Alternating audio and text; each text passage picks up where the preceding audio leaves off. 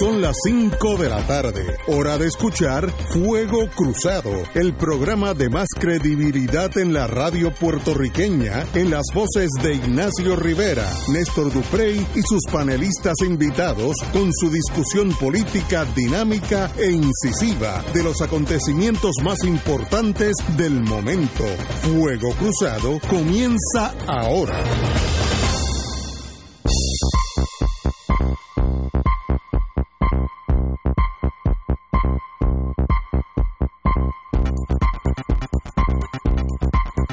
Amigos y amigas, tuve que poner orden aquí. Hoy tuve que poner orden hasta el Provost Marshall, que estaba aquí una conversación. Hoy empezamos el programa como Sí, sí, 45 sí, minutos. pues ustedes, pues, yo, bueno, Sí, le deben darse a, a mí y al compañero Martín, que somos los, los más serios. Hoy, en este momento aquí, tenemos a un Oye, pero déjame distinguido amigo, algo. el doctor Ángel Claudio Schwartz, que es un privilegio que esté aquí con nosotros. Así Sí. que de verdad, un privilegio que estés aquí con nosotros, Ángel. Hola, Ángel. Gracias, este, un privilegio para mí estar aquí con tres buenos amigos de hace muchos años. Y vamos a hablar de Truman y Puerto Rico ya mismo. Nos ha salvado el día, literalmente, Ángel, porque en medio de tanta desolación, yo traía una noticia. Usted venía Sí, no, yo llegué. de- yo, yo que he tenido, Sí. andaba como Muñoz Rivera, tras 10 años de lucha incesante. Eh, eh, llegué y esta tarde me llamó un amigo a darme una noticia. Mira, no voy ni a hablar de eso. Tiene que ver con Cataño, el Amolao y una plaza. Ah, que no, no, yo, yo, yo lo puedo decir. Van a nombrar una plaza No lo tengo aquí, lo tengo aquí. a nombre del amolao. Para que la gente entienda por qué digo que, que la llegada de Ángel y hablar de su libro es Sí, para mí sí, un oasis. sí, sí. Mira, en la Cámara de Representantes hoy, con tanto problema que tiene Puerto Rico, se aprestaban a aprobar el proyecto del Senado 946, que pretende designar la tarima del Frente Marítimo y estacionamiento multipisos de la puntilla del municipio autónomo de Cataño con el nombre de Edwin Rivera Sierra, el amolao. Como dicen los abogados, sometido. Ahora entiende No, no, por qué me siento contento de que Ángel haya qué venido. bueno. Sí. El compañero Ángel Collado Schwartz, un hombre que ha hecho un cambio en su vida extraordinario. Pocas personas tienen esa habilidad del mundo de los negocios a ser historiador. Ese cambio no es fácil en los seres humanos. Yo no creo que yo tenga esa habilidad, pero ha hecho un cambio totalmente en su vida para, para beneficio de todos nosotros. Y este fin de semana eh, leí por disciplina. Bueno, empecé por la disciplina, terminé porque me gustó el libro de que, estamos aquí entre nosotros, Truman y Puerto Rico, el, el origen de un proyecto descolonizador fallido. Y lo más importante para, para mí, no, no voy, a, voy, no voy a hablar de mi apreciación ahorita, voy a hablar, pero Ángel, antes que todo, muy buenas tardes nuevamente. Buenas tardes, Ignacio y Fernando y Néstor. ¿Qué te hizo entrar en este libro, que es obviamente una pieza histórica, Truman y Puerto Rico? ¿Qué te motivó a escribirlo? Bueno, primero, eh, como tú mencionaste, eh, yo estuve trabajando por varias décadas en el mundo de las comunicaciones eh, y Y, fundé tri- y triunfaste totalmente. Vamos. y fundé una, la única multinacional puertorriqueña con operaciones en 20 países, en Nueva York, eh, Los Ángeles y Miami. Eh, y luego que terminé esa etapa y, y la firma multinacional adquirió la, la red, eh, pues yo quise eh, embarcarme en un proyecto que siempre me había gustado, que es mi fascinación con la historia. Y me fui otra vez a, a las aulas, que es un proceso, déjame decirte, bien difícil. Uno de ser, en buen castellano, Master of the Universe, a convertirse en un estudiante más. Eso no es fácil. No es fácil. Este, y toda la disciplina y toda la cuestión de, de lo que es un estudiante versus la otra disciplina. Eh, y entonces, eh, cuando decido el tema que quiero este, eh, investigar, eh, veo que el periodo del presidente Harry S. Truman es un periodo fundamental para poder entender el Puerto Rico de hoy. ¿Por qué yo digo eso? Porque durante la administración de Truman se llevaron a cabo tres eventos eh, que cambiaron la historia de Puerto Rico al día de hoy. Uno, se nombró el primer gobernador puertorriqueño en nuestra historia. Los españoles nunca nombraron un puertorriqueño y los americanos tampoco. Eh, Jesús Tepiñero. Segundo, eh, se aprobó la ley para que los puertorriqueños pudieran elegir el, el, gobernador de Puerto Rico. Eso nunca había pasado en nuestra historia, que fue las elecciones de 1948 con Luis Muñoz Marín. Y tercero, se crea el Estado Libre Asociado, que era un intento de, de, gobierno propio, y había ciertos elementos de gobierno propio. Después de ese evento, de esos tres eventos, no ha sucedido absolutamente nada fundamental en términos de nuestra relación con Estados Unidos. De hecho, si acaso, yo diría que con la aprobación de la ley promesa en el 2016, echamos para atrás y estamos más cerca de la ley Foraker que lo que estamos de la ley 600. Y entonces es, es, curioso que eh, cuando yo empecé con esta investigación, apenas habían libros de historia de Puerto Rico sobre este periodo. Apenas.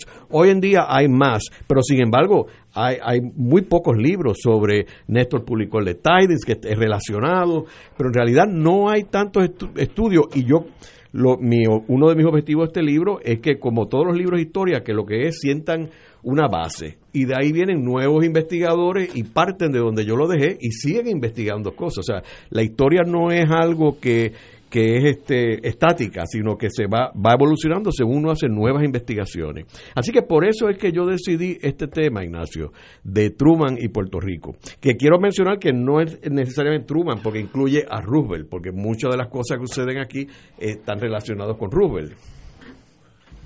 Una de las cosas fascinantes de este libro cuando digo fascinante, literalmente fascinante, y yo no soy historiador, así que no, no, soy sencillamente un lector que le interesa ese mundo del pasado, es que hasta que yo leí el libro tuyo, yo veía el Estado Libre Asociado como una creación de Estados Unidos en un momento dado donde pues se reunieron personas pensantes en los dos lados y dijeron, bueno, vamos a hacer esto con Puerto Rico.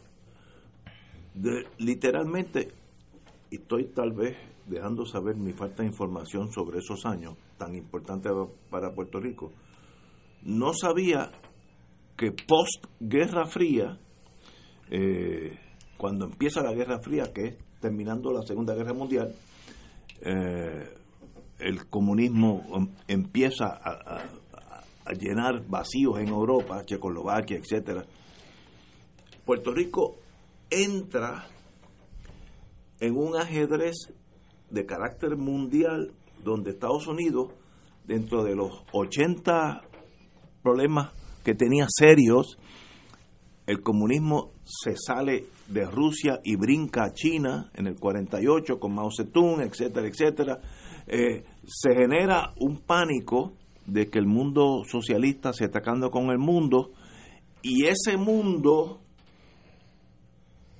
en ese ajedrez Puerto Rico es una ficha más. Yo pensaba que era, y muchos puertorriqueños que yo he hablado con ellos toda mi vida, pensaba que esa ficha era la única de ajedrez. No, era una ficha, un ajedrez bien grande, donde todos esos factores de miedo, pánico, tal vez con razón o sin razón, eso no, no tiene que ver.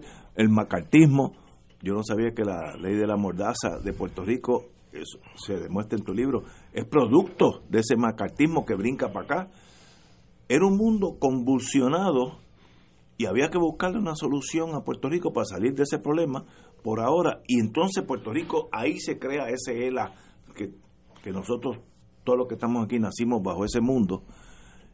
Y eso es fascinante ver cómo el mundo, las crisis mundiales que afectaban a Estados Unidos sobre todo, el único poder en ese momento vis a vis la Unión Soviética, eh, nosotros somos un peón en, ese ajedrez. Y entonces suceden las cosas que suceden aquí, etcétera, el ELA y toda esa burundanga. Fascinante. Yo no tenía idea que el almirante Leji había sido tan importante en la historia de Puerto Rico y en la historia de Roosevelt, Segunda Guerra Mundial. Es una persona ayudante principal de Roosevelt con unas raíces en Puerto Rico que estuvo aquí, este, estuvo a cargo de Puerto Rico un tiempo. Ese libro tuyo es nos abre los ojos a los incautos y me, y me cuento como uno de ellos. Yo, yo tengo balance emocional bastante sólido. qué bueno que lo leí, porque ya, ya entiendo algo más de lo que pasó aquí, porque esto no fue un acto de benevolencia entre Estados Unidos y Puerto Rico, fue un resultado de una, una crisis mundial que tenía Estados Unidos, que tenía que manejar todos estos factores. Los historiadores, como Néstor que está aquí, o el compañero Fernando Martín, lo comprenden, pero el lector normal, yo no sabía la mitad de las cosas que leí en tu libro y te felicito porque considero que soy una persona mucho más instruida en lo que pasó con Puerto Rico por este libro. Así que en eso, de, verdad, en el más sincero eh, discurso, te digo muchas gracias por ese libro. Néstor. Mira, eh, yo creo que la reacción de, Ignacio es obviamente la reacción de una persona pues que no está, eh, como él dice, pues familiarizado con, con estudios mucho más sofisticados y claro, es el lector común. Y yo creo que el gran valor, uno de los valores de este libro, es que maneja un tema complejo con rigor y a la vez con, con la facilidad para poder transmitirlo a, a un lector que pues que no tiene la sofisticación de ser historiador o de haber estudiado historia y demás. Yo voy a empezar por eh, por lo básico para mí como, como, historiador y como lector, que es cuando uno hace un, un, trabajo de investigación, uno, uno tiene en mente que ese trabajo deje una, abra una brecha historiográficamente. Eh, si tú fueras a señalar cuál es el valor de esta investigación que tú realizaste y que presentas a manera de libro, que aunque se basa en tu tesis doctoral, no es estrictamente tu tesis doctoral, es mucho más amplia que eso. ¿Cuál es el valor para ti de esta investigación? Bueno, yo diría que primero te da una radiografía de qué fue lo que sucedió detrás del ELA, por qué surgió el ELA y cómo surgió el ELA. Eh, ahí te das cuenta que lo que nos habían dicho y lo que dicen los libros de historia no es correcto. Eh, también tienes lo que tú mencionas, mencionaba este Ignacio del almirante William D. Leahy, eh, que es un personaje ignorado. Por, ¿Quién era el almirante Leahy? el almirante Leahy era primero una persona allegada a Franklin D. Roosevelt, eh, desde los tiempos que Franklin D. Roosevelt era eh, Assistant Secretary of the Navy. Eh, Leahy era el capitán del barco de, del eh, asistente a la al secretario de la Marina de Estados Unidos. Y ahí ellos hicieron una gran amistad, eh, que luego cuando Roosevelt es presidente, lo nombra Chief of Naval Operations. Chief of Naval Operations es el, miembro de la Marina de más alto rango dentro de la Marina de Estados Unidos. Él reporta al secretario de la Marina. Eh, y esa fue la posición que él tuvo bajo Roosevelt eh, cuando llega a la edad que tiene que retirarse, que es en el 1939, porque tenemos que ver que Leahy, eh, en realidad, cuando salió de Anápolis, tuvo una participación en la guerra hispanoamericana. Él estuvo en Santiago de Cuba, era jovencito, y luego estuvo en las Filipinas y luego estuvo alrededor del mundo con la Marina. Y entonces cuando se retira de él como Chief of Naval Operations es que Roosevelt lo nombra gobernador de Puerto Rico. Y ahí tenemos unos detalles que esto, quien tiene el mérito de esto es Jorge Rodríguez Beruf, quien es la persona que descubre a Leahy. Él va a los archivos de Leahy en Wisconsin, en la Universidad de Wisconsin, porque Leahy era un personaje ignorado por los historiadores.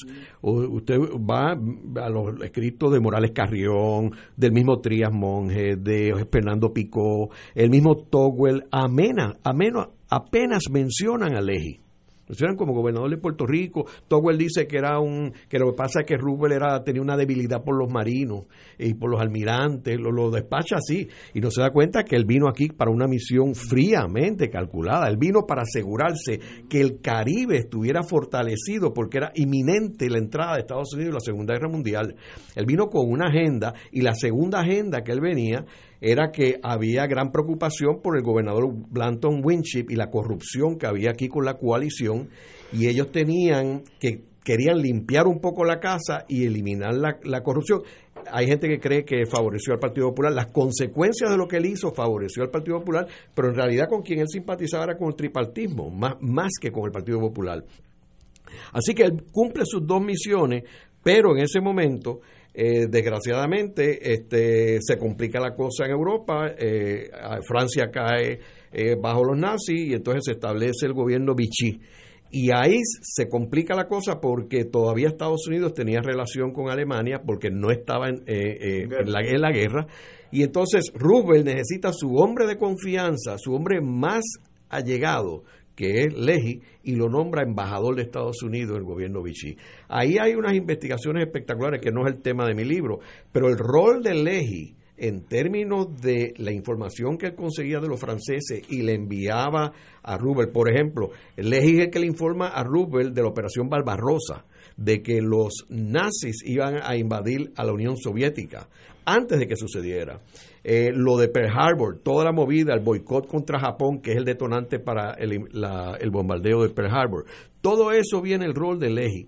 Pero en términos de mi libro, lo importante es que luego él se convierte en el hombre más poderoso del gobierno. Y quiero hacer una anécdota, Néstor, que recientemente yo estoy dando una clase en Estados Unidos, en la Universidad de Yale, y, entonces eh, allí hay unos, unos, colleges y hay un college, que se llama Jonathan Edwards, donde yo frecuento a unas cenas con los fellows. Y entonces el headmaster me sabía del libro y me dice, oye Ángel, ¿por qué tú no nos hablas un poco de 5 o 10 minutos del libro? Y entonces, eh, quiero decir que este grupo son como 70 personas, la mitad son profesores retirados de Yale, algunos son premios Nobel, eh, hay, hay eh, profesores ahora mismo de Yale en este grupo, hay estudiantes, hay miembros de la comunidad de New Haven. Y entonces yo empiezo a hablar y de momento se me ocurre y le digo a todas las personas que están allí, yo quiero preguntarle, ¿cuántos de ustedes saben quién es el almirante William D. Leahy? Y nadie sabía quién era. Entonces le digo, bueno, ya, ya que hago esta pregunta, le quiero decir quién era él. Él era la segunda persona más poderosa de los Estados Unidos. Entonces la cara de ellos con los ojos abiertos, ¿cómo es posible que ellos, que son americanos y gente de la inteligencia, no supieran que quién era la segunda persona más poderosa? Entonces yo le explico, le digo, mire, él es la persona que eh, era el equivalente ahora de Chairman of the Joint Chief of Staff. Era Chief of Staff de la Casa Blanca. Era la persona responsable de la recién creada Agencia Central de Inteligencia, la CIA. Y era y fue la persona militar que recibió la quinta estrella. Después de él vino Marshall, vino MacArthur, vinieron todos los demás. Y es la persona que en la conferencia de Teherán aparece detrás de Roosevelt, en la conferencia de Yalta aparece detrás de Roosevelt y en la conferencia de Potsdam aparece detrás de Truman. Ese era ese personaje. Y esta gente nadie sabía quién era él. Entonces, ese es el personaje que tiene la relación directa con Puerto Rico. Por eso la portada del libro tiene la foto de Potsdam del 1945 en Potsdam, Alemania, donde aparece Leji detrás de Truman. Entonces él ve la de arriba en 1948 en el Hotel Jagüeyes en Aguas Buenas con Muñoz Marín, Leji, Truman, Piñero y Crook. Eso te indica que algo estaba pasando aquí que tenía la importancia de que estos dos hombres, para que, tenía la importancia para que estos dos hombres estuvieran aquí en Agua Buena. Eh, esas dos fotos en realidad dramatizan parte de la trama de ese, de ese libro. Tenemos que ir a una pausa. Regresamos con Truman y Puerto Rico, el libro extraordinario de Ángel Collado Sharp. Vamos a una pausa, amigo. Fuego Cruzado está contigo en todo Puerto Rico.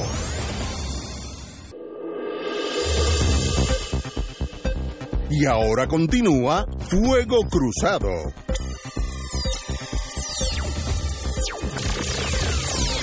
Regresamos, Boys and Girls de Fuego Cruzado. Estamos hablando del libro de distinguido amigo y doctor Ángel Collado Schwartz, Truman y Puerto Rico. De paso, ¿dónde se consigue este libro?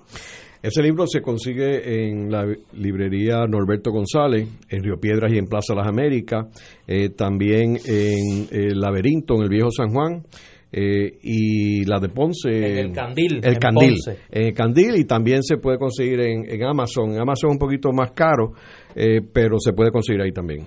Que de hecho en el Candil me escriben que se va a presentar el 1 de junio a las 3 de la tarde y el jueves 23 en el laberinto en, el Viejo San Juan y el 13 de junio en el en, Norberto, González. Nos pidió una oyente que deletreamos el nombre del almirante Lehi.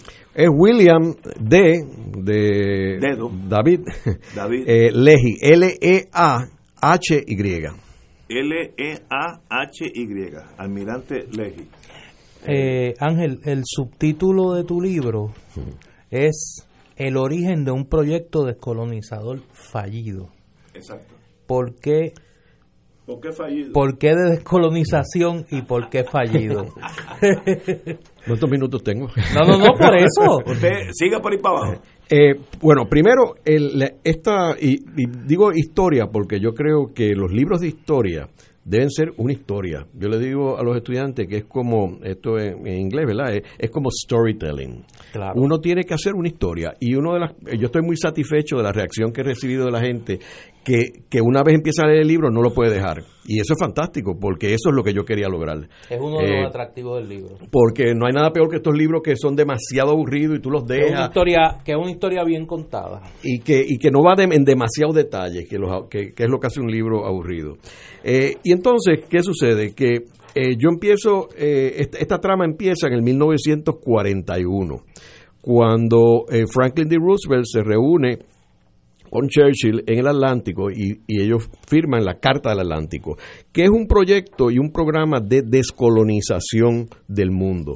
Eh, obviamente Roosevelt estaba detrás de Churchill para que descolonizara particularmente a la India, que estaba este, en rebelión contra eh, Gran Bretaña y también las otras colonias, eh, lo mismo en aquel momento con Francia, lo mismo con Holanda, eh, lo mismo con la Unión Soviética.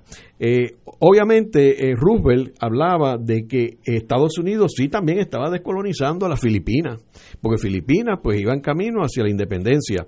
Y yo menciono en el libro que en, en una ocasión le preguntaron a Roosevelt, ¿y sobre Puerto Rico?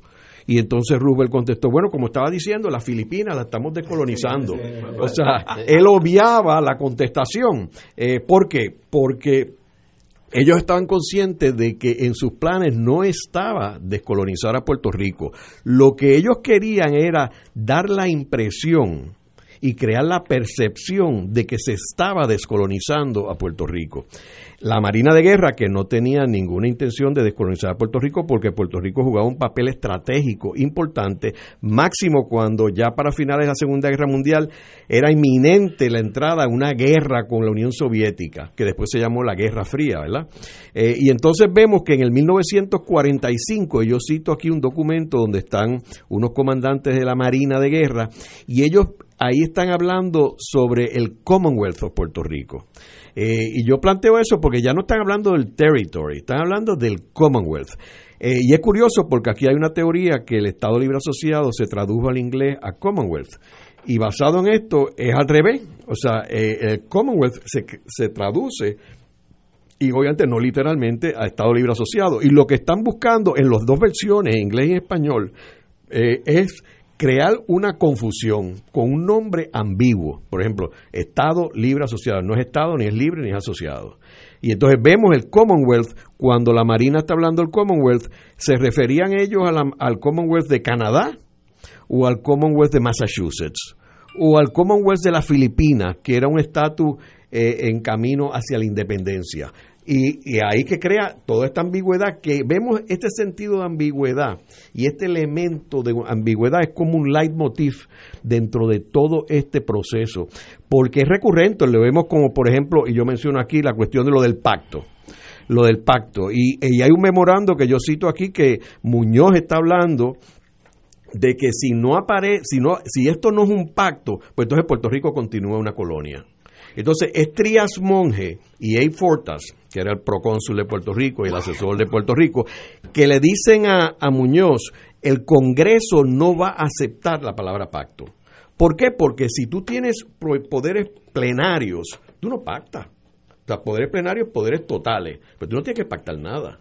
Y entonces es incongruente tener un pacto y tener poderes plenarios. Entonces, por eso es que Fortas, yo menciono, y basado en la evidencia que, que eh, yo pude encontrar, este, es la persona que con Trías deciden ponerle en la naturaleza de un pacto. Entonces yo explico aquí algo que en la gente no, que aquí no se explica, que en la naturaleza de un pacto lo que significa en arroz y habichuela es que es como si fuera un pacto, pero no lo es.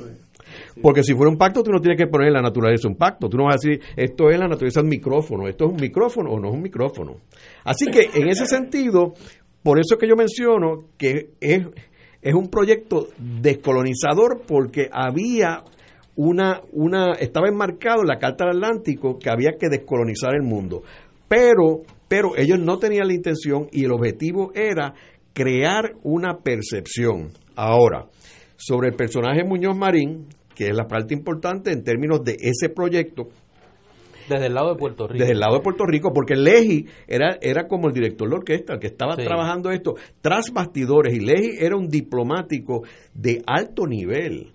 Era un hombre, un operator espectacular y un hombre frío. Eh, él cuando estuvo en Puerto Rico hizo unas relaciones con unas personas este, de distintos o sea, yo cada día, el otro día me estaba enterando que también tenía una relación con el papá de Javier Blanco. O sea, me encuentro gente que de otra generación que este hombre tenía con la, con la, eh, sociedad de Puerto Rico, tenía relaciones personales. Y las mantuvo hasta que se murió. Yo en los archivos de él, en Wisconsin, encontré cartas personales de puertorriqueños. El papá de Tito Colorado, por ejemplo, se carteaba con él ya es retirado en Estados Unidos. Eh, y entonces, él era este operador tras bastidores. Y él, y él no era persona de protagonismo tampoco. Él no le interesaba. Él era un operador. de bajo perfil. Era un eh, de bajo perfil. Por eso es que en parte la gente no, no sabe quién es él. Y entonces, en el caso de Muñoz Marín, vemos que Muñoz cae perfecto en, este, en, este, en esta trama porque Muñoz es el instrumento que hace esto viable desde el punto de vista de Puerto Rico.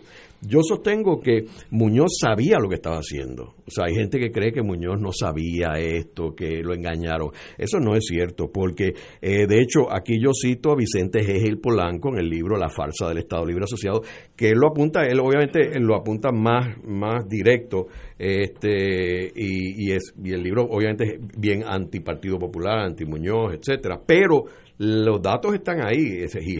Vicente los, Hegel los tiene bien claros. Son absolutamente contemporáneos. Sí, claro. trabajando en Washington, Hegel está escribiendo en el periódico. Claro, claro. Entonces, que como que, que es un dato que, que tú señalas y que, y que no se le da peso suficiente cuando se habla de Hegel y su crítica a todo el proceso de la ley 600.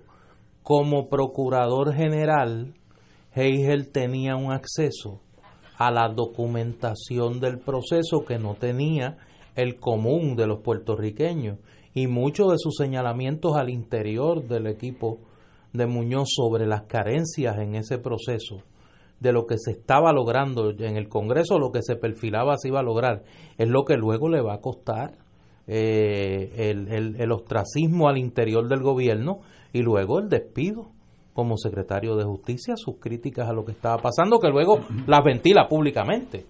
Tenemos que ir a una pausa y regresamos con el compañero Martín y el distinguido doctor Ángel Collado Schwartz. Fuego Cruzado está contigo en todo Puerto Rico.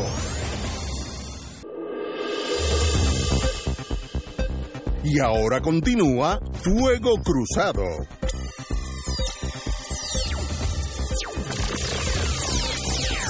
Back in the US of A. Amigos y amigos, estamos analizando el extraordinario libro del amigo y doctor Ángel Collado Schwartz, Truman y Puerto Rico, el origen de un proyecto descolonizador fallido.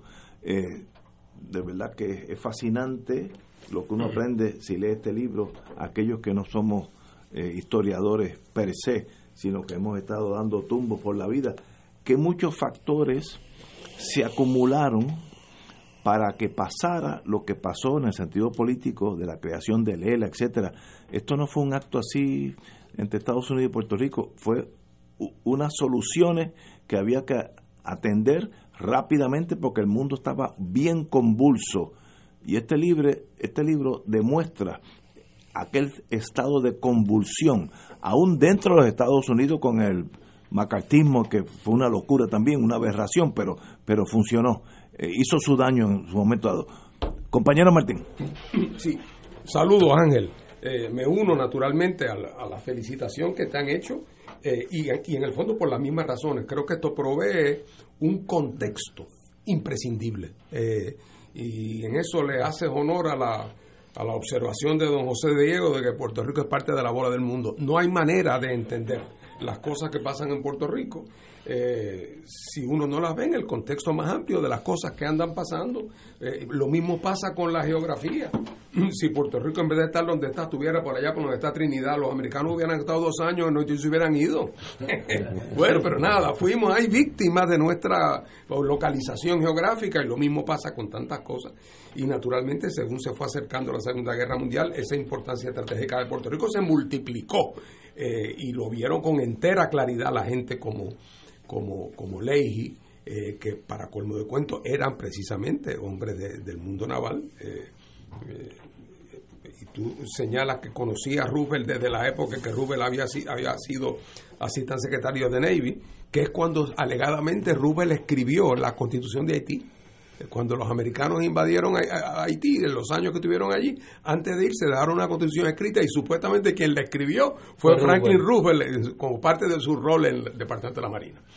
Bueno, pero yo quisiera hacer dos cosas. Primero, una como una especie de, de recomendación para la segunda edición y una invitación para la segunda edición. La recomendación es la más fácil porque yo creo que, es la que ustedes han hablado aquí antes que yo hablara. Y es que me parece que el nombre, el subtítulo de El origen de un proyecto descolonizador fallido, pudiera, a la luz de lo que, del testimonio que se ha vertido en la mesa hoy, pudiéramos llamarle, y sería más preciso, origen de un proyecto para perpetuar el colonialismo en Puerto Rico porque aquí nadie tuvo con respecto a Puerto Rico un proyecto descolonizador. No lo tuvo Roosevelt, no lo tuvo Leahy, no lo tuvo Truman. En todo caso, el único de los personajes de la época de peso, porque esa es la otra cosa, de, peso en el proceso, que llegó a, creer, y en este caso fue la estabilidad en lo que creyó, no la independencia, fue Togwell. O sea, Togwell era, el, Togwell era el que yo creo, el único que tenía la sensibilidad para darse cuenta que tarde o temprano Puerto Rico no podía eternamente seguir estando como una especie de, de, de, del Congreso de los Estados Unidos. No sabía cuándo ni cómo, pero que, pero que tarde o temprano por ahí, pero tampoco empujaba mucho la guaguita. Eh, así es que, eh, y, y, tengo la impresión que el problema que, aunque yo entiendo perfectamente tu explicación, de que eh, no es que aquellos tuvieran un proyecto, eh, eh, un proyecto descolonizador que falló en Puerto Rico, es que nunca lo tuvieron. Había un proyecto para la descolonización de la posguerra y para sentar las bases de lo que iba a ser en su día las Naciones Unidas, como en efecto lo fue. Y, eso estaba preconizado en, la, en, la, en, el, en el documento de la Carta del Atlántico. Pero realmente proyecto de descolonización para Puerto Rico realmente no, no lo hubo, era lo contrario, lo que tú dijiste. Era, había que el reformismo colonial, que, el, que es el papel que el reformismo colonial ha jugado en todas partes del mundo, hasta que se le acaba la soga. En todos los regímenes coloniales donde el país metropolítico tiene interés en seguir manteniendo su dominio, pues cuando la cosa se pone complicada, reforma y da un puesto y crea un nombre a un civil o nombra un, un nativo o regala a unos chavos, hace algo para tratar de oxigenar la, la, la relación. Eh, y aquí la relación se oxigenó de muchas maneras, no meramente por los gestos y los símbolos, aunque naturalmente que sí, sino también por la, como tú señalas en tu libro, la transformación económica que supuso eh, ese periodo de tiempo. Cuando uno calcula que en el año 44 y 45 las entradas al Tesoro de Puerto Rico, en virtud de la, la remesa del RON, fueron mayores que el total del presupuesto de Puerto Rico en el 40. Puerto Rico terminó la guerra en el, 44, en el 45. El gobierno de Puerto Rico tenía dinero en, en los bancos que no sabían qué gastarlo, no tenía capacidad para gastarlo. Claro, eso ya después ese mercado se, se acabó, duró dos años, pero hubo un momento en que hubo, por eso Miguel Ángel García Méndez, que conocía a Leji, que fue de los factores clave en el tripartismo, que es el segundo tema que quiero traer. Miguel Ángel, a quien yo pues, conocí muy bien porque era mi pariente mío, Miguel Ángel decía que el que ganara, el que hubiera ganado las elecciones del 40, tenía garantizado 15 años en el poder sin hacer nada. Sin hacer nada, porque hubiera tenido la colaboración del gobierno eh, de, de, de Towell y hubiera tenido el dinero que corrió. Así es que era por lo tanto crítico quién ganaba las elecciones del 40. Tú señalaste ahorita, y me alegro que lo dijera porque yo coincido contigo 100%. Tú lo dices en tu libro. ¿A qué viene Leiji aquí? Leiji viene a los elementos preparativos puramente físicos, este, pero también viene al preparativo, a, la operación política de asegurarse que Estados Unidos no vaya a estar peleando una guerra que todavía no sabe quién va a ganarla, porque hoy sabemos que los americanos la ganaron, pero en el 40 eso no lo sabía nadie. Así que por lo tanto estaban preocupados con el tema y con razones serias y por lo tanto querían asegurarse que no hubiera en Puerto Rico una situación de inestabilidad, inestabilidad interna que socavara ese portaaviones fijo que se llamaba Puerto Rico, como lo llamaba Roosevelt. Eh, la, llave de las Indias que le llamaban los reyes españoles, bueno, pues el portaaviones fijo, o la Gibraltar del Caribe, que era la otra frase que se utilizaba, pues eso no podía estar en manos de un grupo revoltoso que estuviese conspirando por la independencia y haciendo la vida imposible a, a las tropas de a las tropas norteamericanas en Puerto Rico. Así es que era una misión sin embargo, queda un misterio que es mi, mi, mi, mi, invitación para que tú que trabajas este tema y que yo personalmente, y esto es una, una, una línea que yo seguí de mi tío Pablo García Rodríguez. Mm. Pablo García Rodríguez siempre tuvo la convicción de que si Leiji era quien era, y si servía para algo, y si tenía dos dedos de frente y si tenía algún poder, tiene que haber venido a Puerto Rico a asegurarse que no ganara las elecciones la coalición. Y, y la manera de hacerlo, tú dijiste, no es que fuera pro popular, pro popular es que era pro... Era pro tripartismo. pero es que la manera de ganar las elecciones... Era dividir la coalición. Porque el tripartismo lo que iba a hacer era dividir, porque el liberalismo, los que después de la muerte de don Antonio se fueron a votar eh, eh, eh, con, con Muñoz, eso estaban perdidos. Y ya tú ves que el liberalismo se convirtió en un partido proestadista con Ramírez Santibáñez, proestadista al final del camino. Así que ese grupo donde estaba otro hombre muy cercano a Leiji, Prudencio Rivera Martínez. Que, era su comisionado del trabajo. Exacto, y ahí viene el rompimiento. Se va por un lado Bolívar Pagán, se va, entonces, el rompimiento de Miguel Ángel con, con, Martínez Nadal. y, y entonces es eh, la consecuencia del tripartismo. Fue el triunfo, y triunfo entre comillas, del Partido Popular. Y entre comillas en más de una manera. Primero numéricamente. Ya sabemos que ganó el Senado, entre otras cosas porque mi abuelo, que fue candidato a senador por Aguadilla, como había sido por ocho años senador de la coalición republicano, se va con su hermano, se va con su hermano y es candidato por el tripartismo no gana el distrito de Aguadilla, pero le retiene suficientes votos a la coalición para que el candidato popular pueda ganar en Aguadilla. Si no, ni el Senado controlan. Y en el Senado, entonces, los miembros. Y ese es el voto que le da a la mayoría popular. Exacto. Y entonces, el tripartismo que queda representado por tres, eh, por tres legisladores en la Cámara se pasa al Partido Popular y constituye mayoría. Pero no solamente en ese sentido es que fue eh, eh, apretadito es que sociológicamente lo que nosotros aprendimos en nuestra vida, que fue la revolución del 40, no fue en el 40. Esa revolución fue en el 44. En el 40, cuando yo estaba en la Universidad de Puerto Rico, Rafael Ortiz Carrión y yo éramos muy amigos estudiantes, y nos lanzamos a los archivos de la Comisión Estatal de Elecciones, que entonces tenía otro nombre. Eh, y allí nos pusimos a explorar a comparar los resultados de las elecciones del 40 con las del 36 por unidades para identificar si había habido algún cambio en la sociología. Es decir, distritos que eran distritos obreros que habían sido eh, republicanos, eh, pasaron a ser populares. Eh, o en el campo, distritos resultado del... Distritos obreros que habían sido socialistas. exacto. Que dijiste republicanos. Ah, perdón, socialistas. Lo, que quiere decir es lo siguiente, el resultado de la elección del 40 fue que todos los liberales votaron con el Partido votaron Popular. Eso todo. Pero los los jíbaros que votaban coalición siguieron votando coalición en el 40.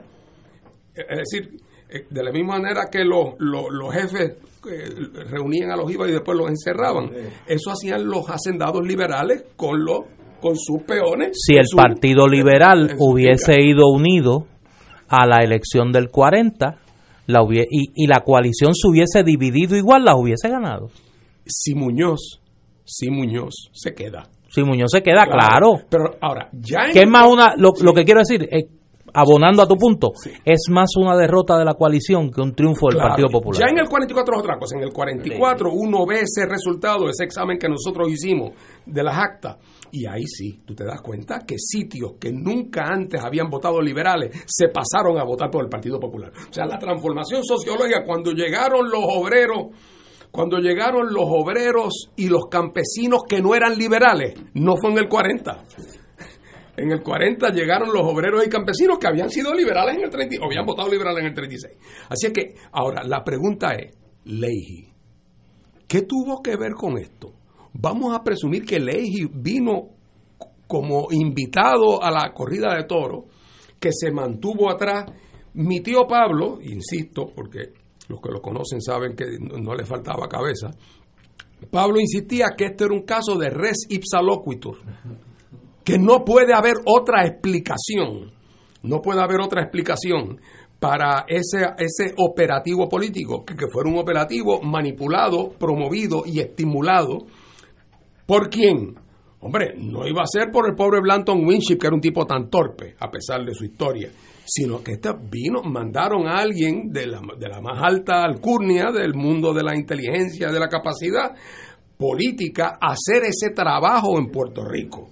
Eh, si de momento, después que se hiciera una investigación minuciosa, resultara que, que Leahy fue un innocent bystander en las elecciones del 40, pues no cumplió sus instrucciones eh, cuando vino a, Puerto Rico. Fernando, déjame, déjame, mencionar, déjame mencionar algo sobre, que yo lo digo en el libro, que en esas elecciones del 40 hubo dos, uno, Leahy, que voy a entrar ahora, pero hubo un factor importante y es la muerte de Santiago Iglesias Pantín, la de Antonio R. Barceló ahí hubo una Martínez manita, Naval. Ahí hubo una manita del destino. Aún sin eso, aún sin eso, claro está que por más ayuda que le hubiera dado Leiji, si no muere esa gente tampoco muere, porque todos los liberales hubieran votado por Don Antonio, eh, los socialistas hubieran votado por... Y entonces, en el caso de Martínez Nadal, estaba vivo pero desahuciado. pero es que la, la, la decisión que toma Leiji que es fundamental para que el resultado de las elecciones del 40 sea el que es, es movilizar los recursos de la Fiscalía Federal y del Departamento de Justicia Federal en Puerto Rico, que ya tenía mucho más recursos de los que tenía en 1936 en un operativo contra el fraude electoral y la compra-venta del voto. Y el padrinazgo. Y el padrinazgo político. De hecho, quien coordina, no, no, sí es interesante. Muñoz Marín relata en sus memorias que tenía una línea directa desde el comité del Partido Popular para denunciarle al gobernador y al fiscal federal, que era quién, Cecil Snyder, que luego va a ser juez presidente del Tribunal Supremo, los casos de compraventa del voto. ¿Quién los coordinaba en el comité del Partido Popular? Porque no tenía derecho al voto, porque no estaba presente en Puerto Rico al momento de la inscripción general, Jaime Benítez. Jaime Benítez no vota en la elección del 40 y está coordinando con la Fiscalía Federal y el propio gobernador Ley el operativo contra la compra-venta del voto. Y, toma, y tomaron una medida, perdóname, en el 36, de autoría de mi amigo Miral Tidings, que es darle el voto a los analfabetos. Por eso la campaña del Partido Popular de una sola cruda bajo la pava es tan importante. Esas dos medidas garantizan la derrota de la coalición en el 40. Pero además, que la palabra inducement, ¿cómo se dice en español inducement? Que, eh, ¿Cómo tú convences a don Prudencio de que ha llegado la hora de que rompa? ¿Cómo, ¿Cómo, tú induces a Prudencio Rivera Martínez a que ha llegado la hora de separarse del Partido Socialista? ¿Cómo tú induces a Miguel Ángel? De que ha llegado la hora de separarse de porque el temor a que un rompimiento debilitara tenía que haber sido pues, evidente, ¿verdad? Para ellos. Así que lo que yo digo es que eh, tú, tú montas la escena perfectamente bien. Está la situación crítica, está la elección crítica del 40, viene Tidings con instrucciones, precisamente, digo, Ley se va, llega, eh, es gobernador desde septiembre del 39 hasta un par de semanas después de las elecciones. Eh, una vez terminadas las elecciones hizo las maletas y se fue, en noviembre mismo, eh, o sea, cuando estaba todavía mojada la tinta en las papeletas. o sea que en algún momento tiene que haber algún smoking gun en algún sitio que pueda revelar lo que uno se sospecha que está ahí, por eso digo recipsa loquitur, como decimos los abogados.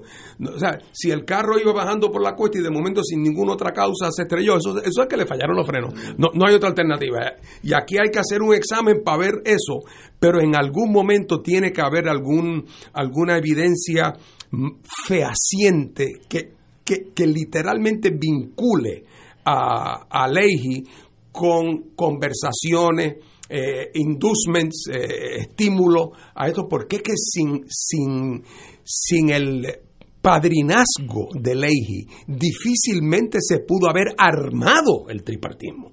Eh, y, y, como tuvo las consecuencias que tuvo, pues, pues todavía más fuerza al argumento de Leahy como un personaje poderosísimo. Pero yo creo que el libro ayuda muchísimo porque pone todas estas cosas eh, en, contexto y la gente se da cuenta que las cosas que ocurrieron tenían una razón, eh, una razón de ser y es que Estados Unidos quería asegurar su posición aquí de, y para eso encontró en Muñoz un, personaje muy útil para su propósito porque no solamente es que Muñoz eh, lo que ellos creían que Muñoz estaba dispuesto además a venderle al mundo. Como una gran cosa lo que los americanos sabían que era un medio pocillo Fernando, yo quería comentar algo sobre lo que tú mencionas de eh, que no había un proyecto descolonizador. Yo estoy hablando en un contexto de crear la percepción de que había una descolonización. y entonces, obviamente, ni siquiera eso funcionó porque al final, de hecho, uno de los casos que yo menciono aquí, que es, que es de los más dramáticos, que es el lanzamiento de Lela el 25 de julio. O sea, después que tú apruebas una constitución aquí, ¿verdad? Se, para, para beneficio de nuestros radioescuchas, aquí se aprueba una, hay una constituyente, se aprueba una constitución. La constitución es la, la máxima expresión de un pueblo una constitución no puede ser enmendada por terceros, una verdadera constitución. La constitución de Estados Unidos, ni el Congreso mismo puede enmendar arbitrariamente la constitución. Entonces, nosotros aprobamos nuestra constitución y el Congreso viene y la enmienda, eliminando la sección 20. Y entonces Muñoz, y aquí yo narro aquí porque hubo una, Muñoz estaba deprimidísimo con eso, porque le enmendaron este, la constitución, él cree que tiene que aceptarlo porque si llega Eisenhower y sería peor para Puerto Rico. Y eso es una mala apreciación de Muñoz porque Eisenhower hubiera sido mejor, como lo demostró con el caso de la ONU. Y entonces él cede esto, que se lo enmiende, entonces convoca a la, Asamblea Constituyente para enmendar la Constitución, pero estaba condicionada a que el pueblo de Puerto Rico lo aprobara.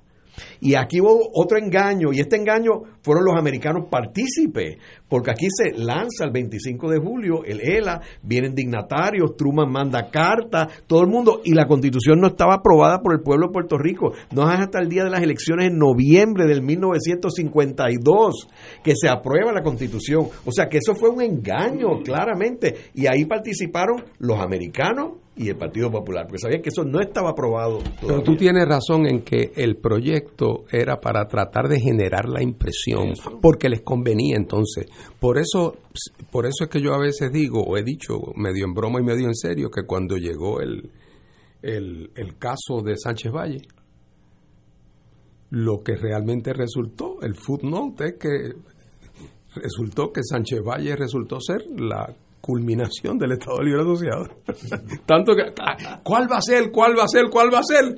Porque la que va a hacer es chocar contra las piedras, quedar deslegitimado por la misma gente que lo había promovido mientras le resultaba útil promoverlo. Digo, todo este escenario, no hemos mencionado, para usar un personaje de la serie que está de moda ahora, de Game of Thrones, el Drogon de esta trama es la Marina el que llega y ese mundo de la descolonización y que Puerto Rico va a ser un país soberano, eh, independiente como quería mi amigo Tiding, se acabó cuando la Marina entra en el juego y dice, no, no, no, espérense un momento.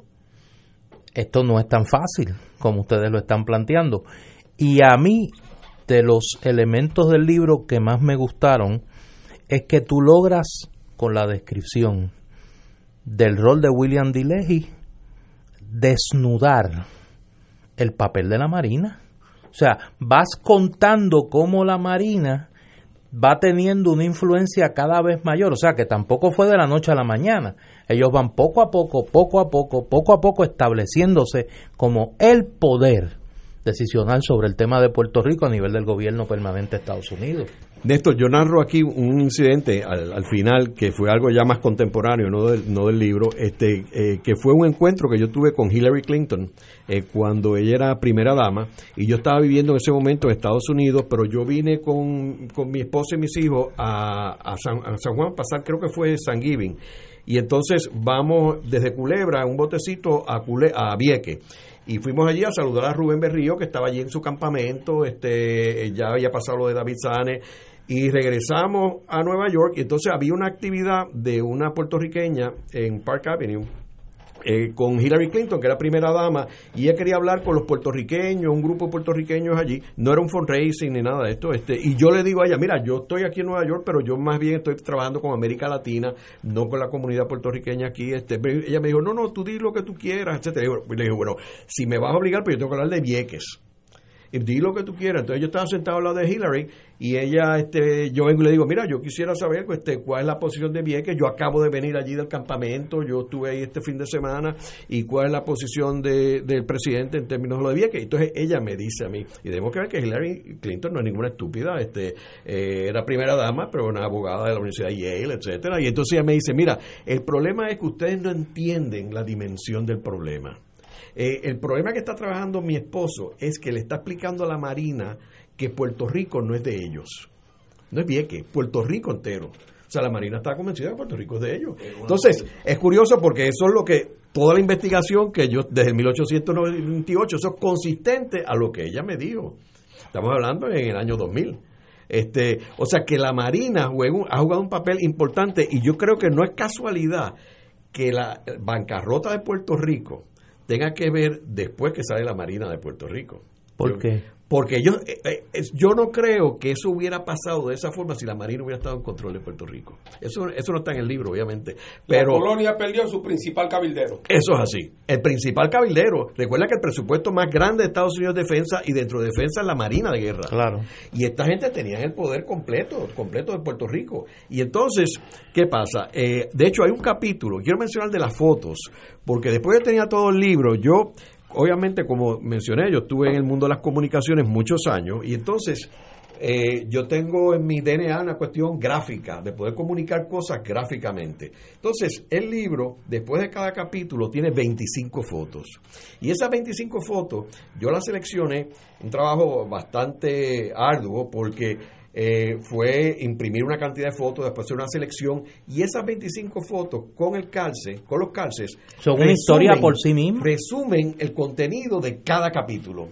Y no alguien me decía, ¿por qué no las pusiste dentro, de dentro del capítulo? Y dije, no, porque es que a veces no está relacionado con lo que está diciendo el texto. Es el concepto de cada, cada uno de los capítulos. Y hay uno que es el de la Marina, donde aparece una cantidad de fotos de Muñoz Marín con la Marina.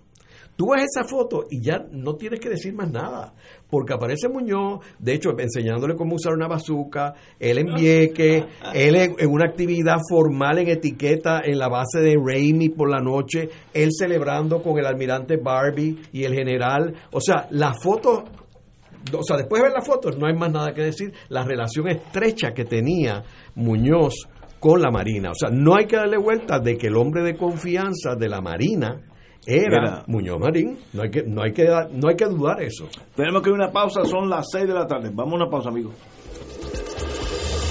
Fuego Cruzado está contigo en todo Puerto Rico. Y ahora continúa Fuego Cruzado.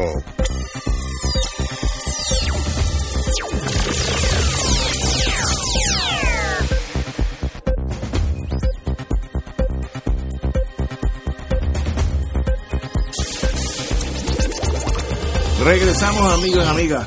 Eh, en la página 123 del libro del compañero Ángel Collado Schwartz, eh, vemos aquel mundo del miedo al comunismo, etcétera, 1949 al 52, donde la Agencia Central de Inteligencia, que ya existía en ese momento, ya existía como entidad, concentra en el mundo entero a tratar de cambiar la mentalidad de los seres humanos vía el control, cito, emisoras de radio, sindicatos, organizaciones estudiantiles y operaciones especiales como MK Ultra, que no, no, no vamos a entrar de eso ahora.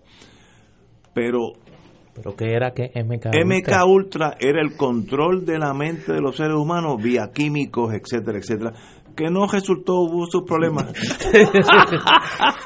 hubo sus problemas. Sigue, sigue, sigue. Pero, pero, lo importante de ese, de ese, par, de, ese capítulo es que uno se da cuenta que en ese mundo Puerto Rico era parte de ese mundo donde la agencia central tenía que salvarnos del comunismo y una de las formas era, vamos a empezar controlando las radios, estamos hablando por la radio, eh, los sindicatos, aquí en Puerto Rico hay varios sindicatos, organizaciones estudiantiles, desarticular aquellas que eran de izquierda, favorecer lo que eran de derecha, ahí está la AUP en aquellos años nuestros, etcétera, etcétera.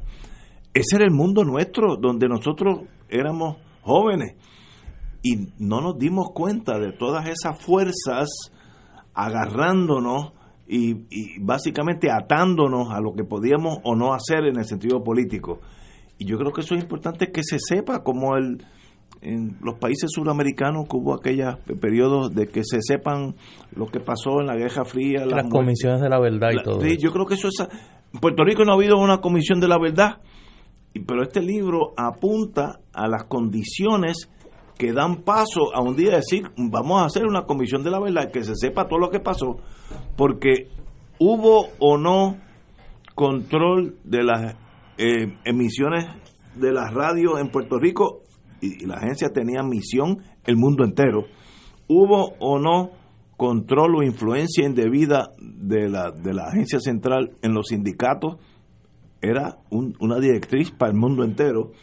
Organizaciones estudiantiles, que eso sí, me, ahí yo entré ya en mi juventud, pero entré y me di cuenta que había muchas organizaciones estudiantiles por todo el mundo que eran monitoreadas, vamos a ponerlo así, por la agencia central.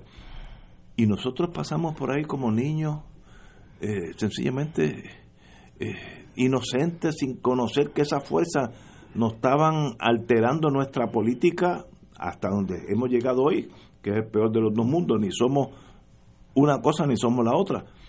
Pero qué bueno que se sepa, en ese sentido, qué bueno que este libro presenta esas fuerzas que nos tocaron y nos hicieron hoy lo que somos, para bien o para mal. Pero qué bueno que se sepa. El libro tiene un acercamiento metodológico que a mí me gustó mucho. Y de hecho le comenté a Ángel fuera de, esta conversación, cuando, cuando comencé a leer el libro, que me parecía que a los que damos el curso de relaciones de Puerto Rico y Estados Unidos nos resolvía un gran problema.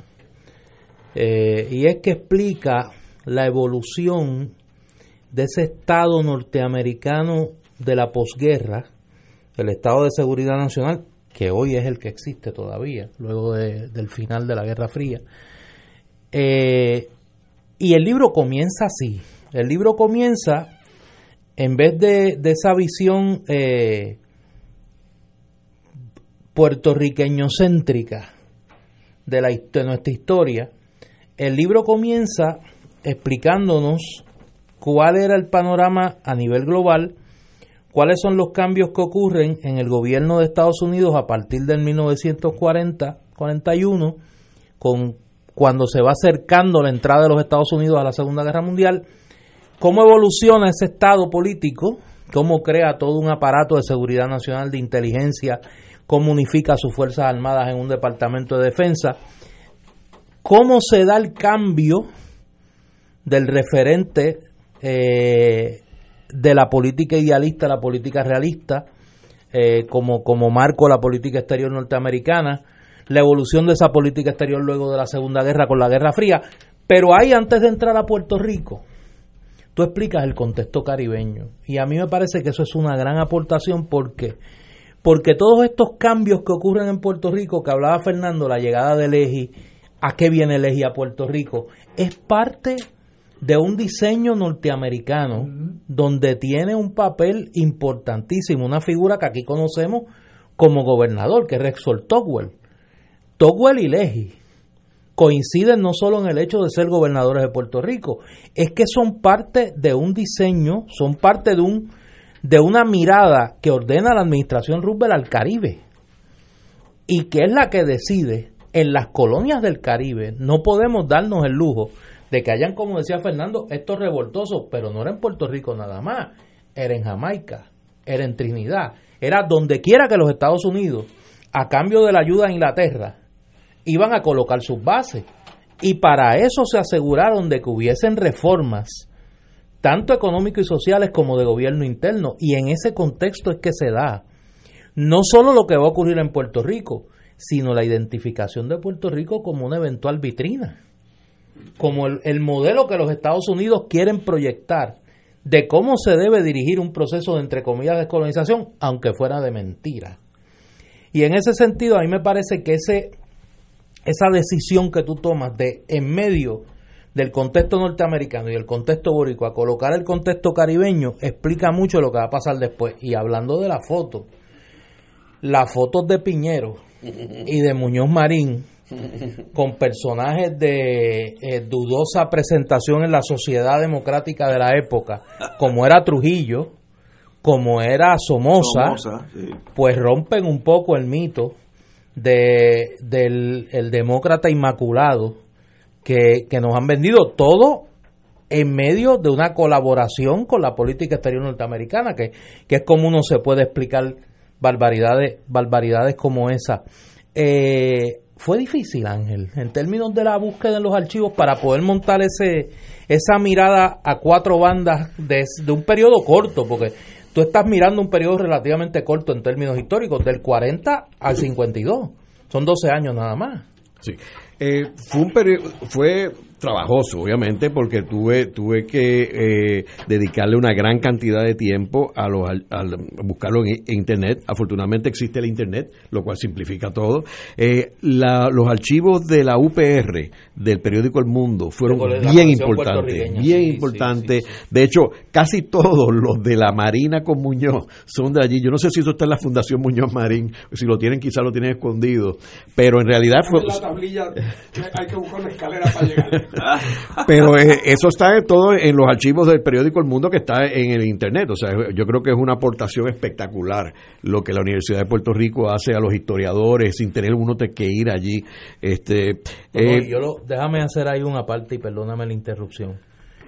Sin la colección puertorriqueña del recinto de Río Piedra de la Universidad de Puerto Rico sería imposible hacer ejercicio historiográfico en el Puerto Rico de hoy. Sería imposible. Hay una cuestión con lo del Caribe que, es de lo más interesante. Un curso que yo estoy dando en Estados Unidos que es sobre la relación de Estados Unidos con el Caribe hispano en el siglo XX. Es curioso que cuando yo empiezo a prepararme en el curso, empiezo a leer una cantidad de, de libros, particularmente sobre la República Dominicana, Haití y Cuba, eh, y veo los archivos y libros desde el punto de vista de la Marina de Guerra, ellos no ven ninguna diferencia entre sus islas caribeñas. O sea, entre, para ellos, eh, Cuba, Santo Domingo y Puerto Rico era la misma cosa. Eh, y de hecho, y mi reacción fue que yo encontré más humillante el trato a Cuba y a Santo Domingo que a Puerto Rico, porque Puerto Rico era su finca, era su finca, yo hacía lo que le daba la gana, pero Cuba y Santo Domingo supuestamente eran países soberanos. Y sin embargo los trataban como su finca. Ellos lo invadían cuando querían, salían, cogían las aduanas. Entonces no es hasta el final que ellos se dan cuenta, al final estoy hablando, según se, vamos acercando a la Segunda Guerra Mundial, que ellos tenían que planchar todo, tenían que, ahí que viene la, la criminalización al independentismo en Puerto Rico, ahí viene toda la cuestión de, la, de, de Albizu, del nacionalismo, viene la entrada de Trujillo a Santo Domingo, viene Batista en Cuba. Entonces ellos de momento tienen todo bajo control, porque tienen al Partido Nacionalista en la cárcel, este, tienen, este, o si no están aquí, o si no lo de la Revolución del 50, entonces tienen a, Trujillo, que estuvo hasta el 61, eh, tienen a Batista, que estuvo hasta el 59, o sea que ellos tenían todo bastante. Muñoz, Muñoz aquí, por primera vez se vieron regionalmente amenazados, se sentían que tenían que tomar medidas para proteger, poner las carretas alrededor de, porque, porque antes no había habido preocupación fuera de uno que otro incidente. Se mandaban los barcos. En el siglo XIX de, de, doctrina Monroe, pero en el siglo XX de momento ya el miedo a que, a que un enemigo poderoso, un adversario poderoso penetrara esa, esa, esa laguna. Que fue originalmente el miedo alemán, ¿ah? el miedo a que Alemania pudiese tener un, un, enclave de impacto en el Caribe. Eh, Néstor, y una cosa sobre Franklin D. Roosevelt, que aquí hay, pues hay, hay eh, una, una, percepción errónea con Franklin D. Roosevelt, que mucha gente cree que él es un tipo espectacular, que él es liberal. Entonces Truman, Truman es el malo. Esta mañana estaba en un programa que estaba diciendo, no, porque Truman es el malo, y eso salió en la presentación, porque él tiró la bomba, este, etcétera. primero, primero, el proyecto de la bomba es un proyecto de Franklin D. Roosevelt. O sea, la bomba, o sea, Franklin D. Roosevelt muere en abril del 1945 y Truman entra en mayo. Perdón, eh, al revés. Eh, eh, Truman entra en abril de 1945 con la muerte de, de, Roosevelt y tira la bomba atómica en mayo. En mayo. Entonces, él no podía parar esto porque él llegó y le informaron, él no sabía lo que estaba pasando, él no, él no podía parar eso. Digo, la primera reunión de importancia que tiene una vez se entera de la muerte de Roosevelt y jura como presidente, es sobre el proyecto Manhattan. O sea que en realidad el responsable y el autor es Roosevelt, no es Truman, ¿ok? Técnicamente, técnicamente. Entonces, segundo, eh, o sea, eh, tú me apuntas que él nombró a Leahy con un objetivo, él nombró a Togwell con otro objetivo, pero nombró a Winship con otro objetivo. Roosevelt lo nombró y fue para liquidar la cuestión la cuestión del nacionalismo en Puerto Rico y meterle mano al Campo. No hay que darle vuelta a eso, o sea que eh, y él fue considerando el pedigrí Correcto, correcto. Y entonces también tienes la, y, y, Riggs, y Riggs no lo nombra Winship, Riggs había venido antes, pero fue bajo la administración de Gore y fue Roosevelt también el que lo aprobó. Entonces, él fue el que, el amigo de Trujillo. De hecho, hay un capítulo aquí donde aparecen fotos de Franklin D. Roosevelt con, todos los gángsters, con todos los dictadores. O sea, ahí también las fotos hablan por sí solas. O sea, yo creo que hay un concepto de Dr. Jekyll and Mr. Hyde. En el caso de Franklin D. Roosevelt, lo vemos con la Segunda Guerra Mundial con lo, que, lo del holocausto. De hecho, yo estuve el verano pasado en la biblioteca de Roosevelt, que a mí me gusta ir mucho a esa biblioteca. Hyde Park. Y por primera vez, por primera vez tienen toda una sección sobre Roosevelt en el holocausto. Y entonces están sacando toda la cuestión de que él tenía evidencia de lo que estaba pasando y él los tiró al medio, igual cuando vinieron los judíos que no los dejó desembarcar en el barco. O sea, la historia no es tan favorable en términos de que él estaba eh, a favor de los judíos, en contra de, o sea, defendiendo a los judíos. Eso no es así, o sea, él miró al otro lado. Yo creo que tú logras probar y y lo digo sin reserva, yo soy un defensor de la figura de Roosevelt, eso es más que conocido. Eh, yo creo que tú logras probar que en el caso de Puerto Rico hubo una continuidad de la política de la administración Roosevelt post 1937 a la administración Truman. Y yo no creo que hubiese sido distinto el panorama con Roosevelt vivo en ese momento en cuanto a Puerto Rico. Yo honestamente creo que con la evidencia que uno maneja hubiese sido muy similar, porque ya los Estados Unidos habían tomado una postura, particularmente después del, del fracaso del primer proyecto Tidings, por lo menos en la administración Roosevelt, de desistir.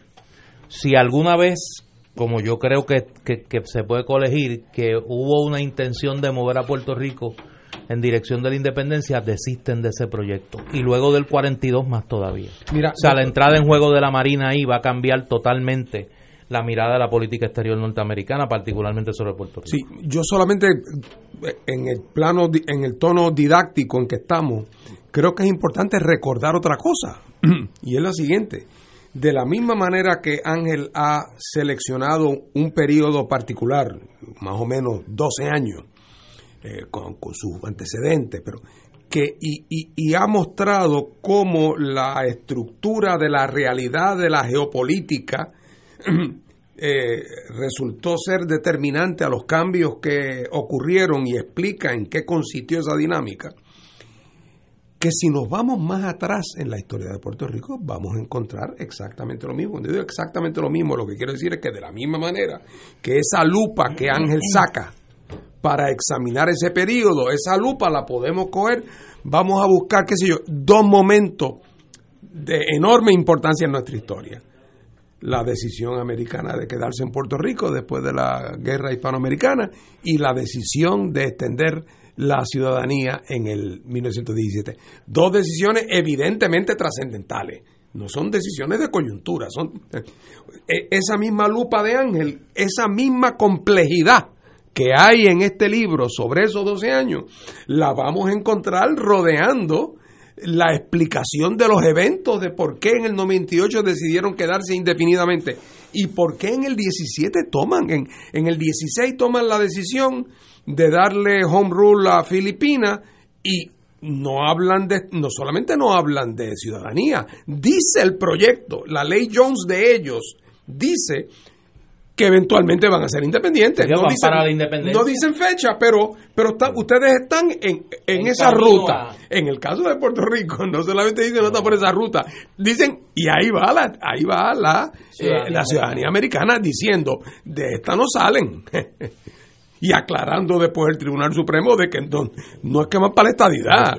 O sea, es como yo dije una vez en un panfletito que yo escribí, era la manera de cerrar las puertas de la independencia sin abrirlas de la estadidad. Y nos dejaron en- como pillados un elevador entre dos pisos, que era donde les convenía que estuviéramos.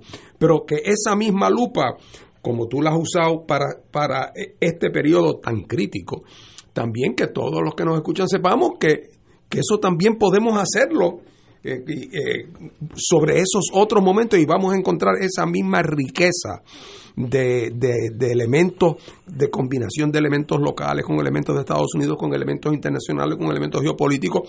En el caso del 17, la ciudadanía americana no se entiende sin la participación americana de la, de la Primera Guerra Mundial, eh, por ejemplo. Eh, Lo que, lo que así es pasa, no, yo estoy de acuerdo contigo. Digo como una especie de invitación general a que a que nos a que pensemos en el mundo de esta manera, que es como como tenemos que pensar. Y yo creo que yo creo que el que Ángel haya plasmado su investigación en libro y por lo tanto esté accesible debe servir de estímulo particularmente para los estudiantes de historia a que acercamientos investigativos sobre temas de nuestra historia política se hagan desde una perspectiva eh, de múltiples miradas, no meramente el contexto, el contexto local. Ángel señala con mucha razón y pues yo ya lo hice en privado, obviamente se lo agradezco públicamente también eh, el, el- el mencionar la investigación que realicé sobre el caso de, de Millard Tidings con otros trabajos que se han hecho en los últimos 10 años en Puerto Rico que le pierden el miedo a investigar esos eventos de la historia política del siglo XX desde una mirada que vaya más allá del insularismo y que trate de trate de entender el contexto norteamericano y el contexto el contexto regional. Ahora yo te voy a hacer una pregunta que me ha hecho mucha gente. Eh, basándome en mi pasada encarnación y en la pasada tuya también. Me dicen, no, no, por eso te hago la introducción. Me dicen, oye, pero Ángel, en ese libro eh, le cae encima a Muñoz Marín. Y, y yo creo, ¿cuál es la mirada? O sea, ¿cuál es el saldo de la figura de Luis Muñoz Marín en este libro? Porque yo creo que esa premisa que te articulo no es correcta, la que me hacen a mí. Yo creo que es un trato balanceado. O sea, eh, pero tú, ¿cómo te sientes? Porque el historiador no hace un ejercicio en el vacío, o sea, no no es un ejercicio vacío de las de motivaciones de nuestro pasado, de nuestra visión del mundo, etcétera. Fíjate, yo no, yo no creo que yo le caigo encima a Muñoz Marín, honestamente. O sea, yo nombro, Yo creo que un- menciono, yo creo que es un juicio menciono uno, unos hechos unos hechos. Eh, yo le doy crédito, por ejemplo, a la cuestión de la revolución social en Puerto Rico. Eh, tú sabes, cuando yo daba un curso en la Escuela de Derecho de la Universidad de Puerto Rico, que tenía que ver estos 16 años de Muñoz, eh, el, libro de texto que yo usaba eran los discursos de, de al mensaje eh, a la legislatura de Muñoz y del presidente de Estados Unidos, todos los años y los inaugurales. Entonces yo le decía a los estudiantes, miren, vamos a sacar de estos discursos todo lo que tiene que ver con el estatus. Porque es absurdo lo que decía Muñoz del estatus, del estado, no, no hace sentido. Cuando tú analizas y analizamos en la clase los discursos de Muñoz, sacándolo del estatus, eran unos grandes discursos. Por ejemplo, él hablaba de la ética de trabajo, que no era conseguir un trabajo, sino de la ética. Él hablaba que había que reducir las transferencias federales. Él hablaba que el endeudamiento no era bueno y si se endeudaba era para infraestructura cuando lanza WIPR, la cuestión de las telecomunicaciones, em, avanzado a PBS en Estados Unidos. O sea, eran en la cuestión del cooperativismo, la cuestión este, de la Universidad de Puerto Rico, la importancia de la Universidad de Puerto Rico, el plan Arbona de salud. O sea, cuando tú miras todo eso, que yo menciono algunas de estas cosas en el libro, o sea, eran, había un proyecto, o sea, excluyendo la cuestión de la colonia, etcétera. Eh, o sea, que en ese sentido yo te diría que yo no le caigo encima a Muñoz. Lo que pasa es que yo no puedo defender lo indefendible. O sea, lo de los dobles discursos, y yo cito aquí en una entrevista de Roberto Sánchez Vilella donde él admite que habían dobles discursos, pero más aún, en el libro de, no entremos ni siquiera el de Vicente G. Polanco, porque uno puede decir, no, que tuvo esta pelea con Muñoz. En el propio libro de Fernós y Cern, que era comisionado residente, que se llama El Estado Libre Asociado, él narra allí las deposiciones de Muñoz y de él mismo ante el Congreso, donde él les dice que no ha cambiado nada, que el Congreso sigue teniendo poderes plenarios. Él lo dice, Fernández y CERN. O sea, y obviamente tú comparas eso con el discurso en Puerto Rico de que pues, Puerto Rico estaba cambiando el estatus, que habíamos conseguido este una dignidad que no teníamos. Él sabía que eso no era cierto. De hecho, tan es así que inmediatamente después de aprobarse la ley 600 y la Constitución, ya Muñoz estaba empezando a buscar la forma de revisarla y el Congreso le dice, no, no, no, no, olvídate, ya te conseguimos esto, nosotros no vamos a revisar esto. Y él sigue y sigue y sigue y sigue hasta cuando yo menciono en el Fernand Murray, en el 59, cuando, y yo narro aquí una conversación con Ricardo Alegría de un programa que yo grabé, que él estaba con Muñoz en Treasure Island, el Hotel Treasure Island en Sidra, cuando le llega la noticia de, del Congreso de que no va para adelante el Fernand Murray. Y él le da la instrucción a Fernand, a Fernand que retire el proyecto. Y Muñoz, según narra, eh, Fernand estaba, eh, Ricardo Alegría, estaba deprimido, estaba bebiendo, o sea, él estaba a punto de un suicidio. Y entonces lo vemos después, o sea, este, esto es recurrente, de hecho, es recurrente hasta el proyecto de Bennett Johnston, que yo he hablado tanto de esto en 1989.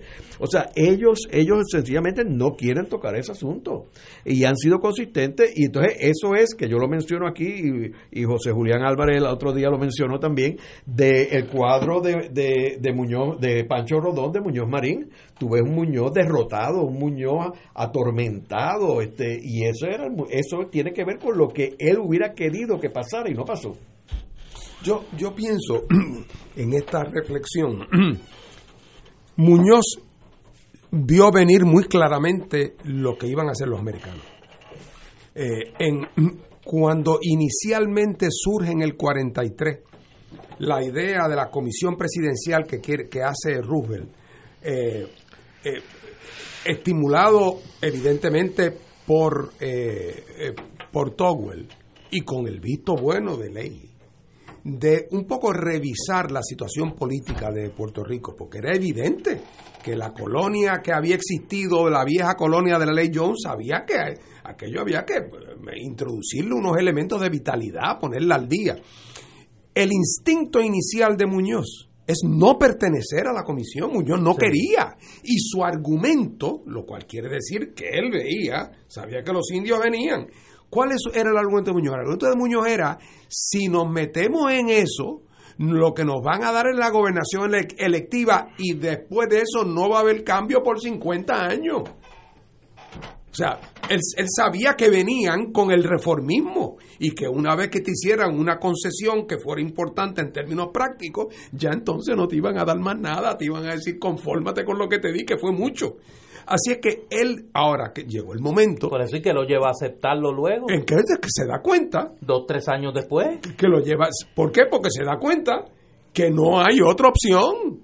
Que la única otra opción que le que hubiera quedado es la opción de la confrontación. Y Muñoz no se iba a confrontar nunca con los americanos. Nunca.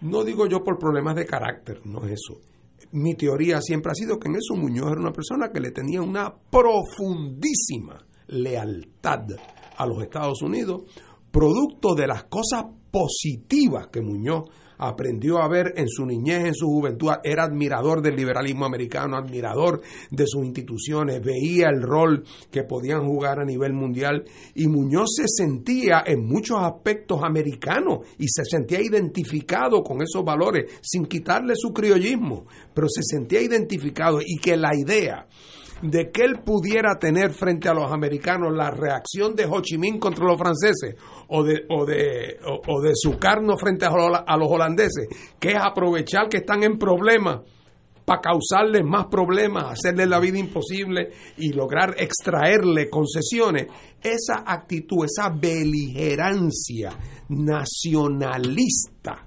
Muñoz no la tuvo nunca. Y por eso, cuando la, la, única alternativa al reformismo hubiera sido utilizar su enorme influencia y su poder en Puerto Rico para ir en una línea de confrontación con los americanos. Y yo creo que, más allá de razones materiales, que las había también, eh, yo creo que es que en su actitud, el rol del de confrontador, el rol de la rebeldía política, que eso no estaba en su psiqui, creo yo. Tenemos que ir a una pausa, son las seis y media, regresamos with Crossfire.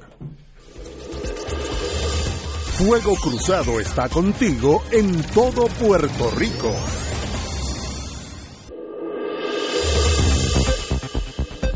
Y ahora continúa Fuego Cruzado. Regresamos amigos y amigas a Fuego Cruzado. En el libro, en el libro Truman y Puerto Rico, el origen de un proyecto descolonizador fallido del libro amigo y doctor Ángel Collado Short, de lo que hemos estado hablando este programa. Como él estuvo, y dijo al principio de su vida en ese mundo publicitario, pues sabe cómo eh, por el ojo entran muchas cosas más fáciles que en la lectura.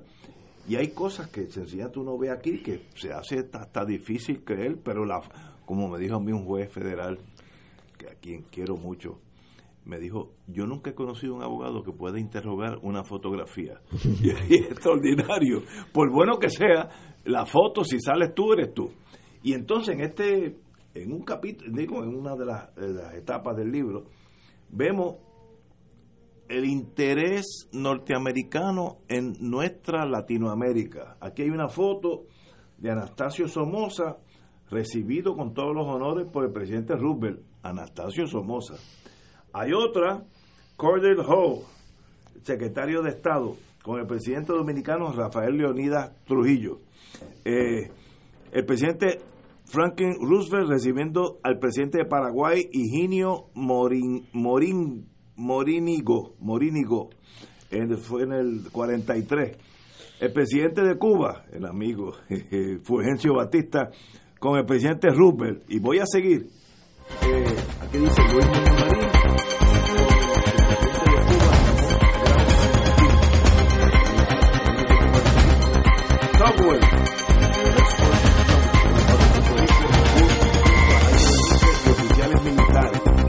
Foto. Jesús Tepiñero saluda cariñosamente a Rafael Leonidas Trujillo, etcétera, etcétera. El presidente de Filipinas, Manuel Roxas, y el, y el, Postmaster General Robert Heinegan, y el senador Miller Tidings en Filipinas, 1946. Ya sabemos lo que pasó por allá. Eh, aquí hay el presidente Truman junto al presidente de Brasil, Enrico Gaspar Dutra, y el almirante Legi. Ese Legi estaba, eso era, estaba en todos los lados, muchachos. Eh, el presidente de Cuba, Carlos Prío Socarrás, y el presidente Truman, etcétera, etcétera. Así que este libro también nos trae Eh, la importancia que Estados Unidos, aunque digamos que Estados Unidos ignora Latinoamérica, no, estaban bastante metidos en, en lo que estaba pasando allí. Eh, el presidente Luis Muñoz Marín saluda al presidente de Haití, Paul Magloria, etcétera, etcétera. Y como dijo el juez, me recuerdo ese consejo que me dio, por bueno que abogado que tú seas, nunca contrainterroga una fotografía, no puedes. Así que la idea que uno oye que Latinoamérica eh, siempre ha sido casi abandonada por Estados Unidos, eso no es cierto, las relaciones, por las fotos que tú presentas, obviamente que tienen una relación, ah, que con la derecha, pues no va a ser con la izquierda, pero con la derecha. Y entre ese juego, entre esos factores importantísimos de intereses nacionales norteamericanos, Puerto Rico era una, ficha en ese ajedrez. Y eso es, la misión de este libro es eso. Nosotros no vivíamos en una galaxia aparte que la relación en Estados Unidos-Puerto Rico. Era Estados Unidos, el mundo y Latinoamérica, y en eso estaba Puerto Rico, en el Caribe. Extraordinario, compañero. Mientras estamos hablando aquí, yo hace tiempo por un mutuo amigo, eh, no creo en las casualidades. Sale una noticia, la adelanta José Delgado en su tweet, y la voy a leer. Trump se reúne mañana con los presidentes de las Islas Marshall, Micronesia y Palau. La primera vez que un presidente de Estados Unidos se reúne con los tres presidentes de esas repúblicas que tienen un pacto de libre asociación con Estados Unidos a la misma vez.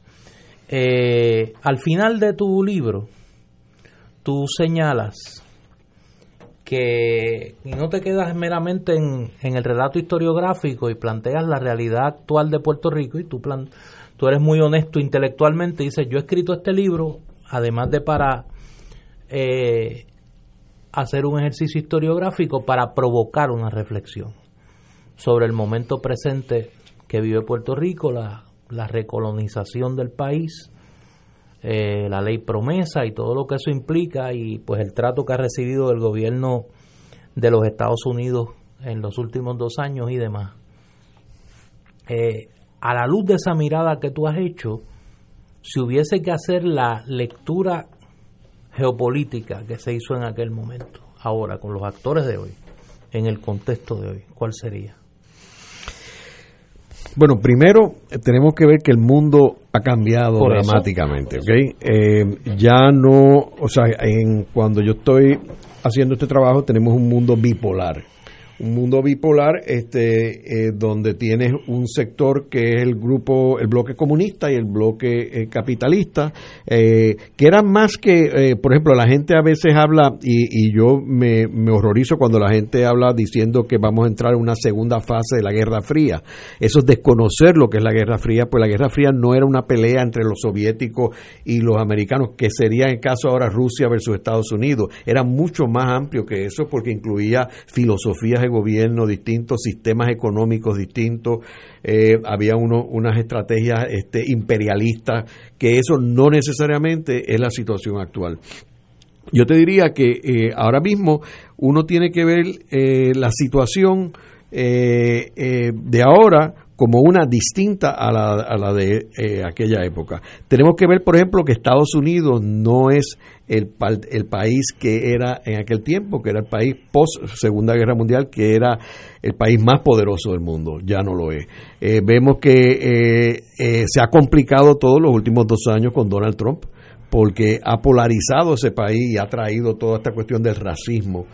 cualquier persona, yo me, yo me, he sorprendido muchísimo en el estado de Nueva York, donde yo paso un gran tiempo de, por, por las clases que doy allí, este, eh, hablando con gente que yo creía que eran liberales y ahora resulta que son bien conservadores. Y me he sorprendido porque, eh, y me decía el otro día, yo hablo mucho con los mozos de, de los sitios, y entonces me decía, mira, yo, yo estoy sorprendido porque aquel que cliente de aquí, de un club privado que yo creía que era liberal, yo oigo las conversaciones en contra de los hispanos y han salido del closet o sea, Trump ha logrado que esta gente salga del closet y estamos hablando de la ciudad de Nueva York. O sea, no estoy hablando de Utah, ni Nebraska, ninguno de estos sitios. O sea que en realidad e, el daño que este hombre ha creado en términos del racismo, etcétera, pues eh, esto tiene un efecto en el Congreso de Estados Unidos, particularmente en el Senado de Estados Unidos, que la gente confunde la Cámara con el Senado. El Senado es el cuerpo más poderoso de los Estados Unidos, es donde Puerto Rico siempre ha tenido problemas, desde la aprobación del Tratado de París, desde la ley Foraker, desde la ley Jones, desde todos los problemas. es, es donde Muñoz tuvo problemas con la ley 600, porque el Senado es el cuerpo más poderoso, yo creo que del mundo, y más antidemocrático, porque los dos senadores del estado de Wyoming, que tienen 500 mil personas, tienen exactamente el mismo poder de los dos de California. Y en eso, y ahí no, no cuadra esto que mucha gente cree que, eh, hay, que los estados como Florida, Nueva York, pues favorecen a Puerto Rico. En el centro de estos estados no le, no le, no simpatizan con un país como Puerto Rico. O sea, que en realidad yo creo que eh, en este momento aquí hay unas premisas importantes, Néstor, que, y yo creo que el libro ayuda a descifrar esto. Primero, que hay un gobierno permanente. Hay un gobierno permanente que es el que tiene su agenda y yo yo creo que tiene su agenda clara en Puerto Rico. Yo, yo no creo que esté confundido. Yo creo que tiene una hay una agenda.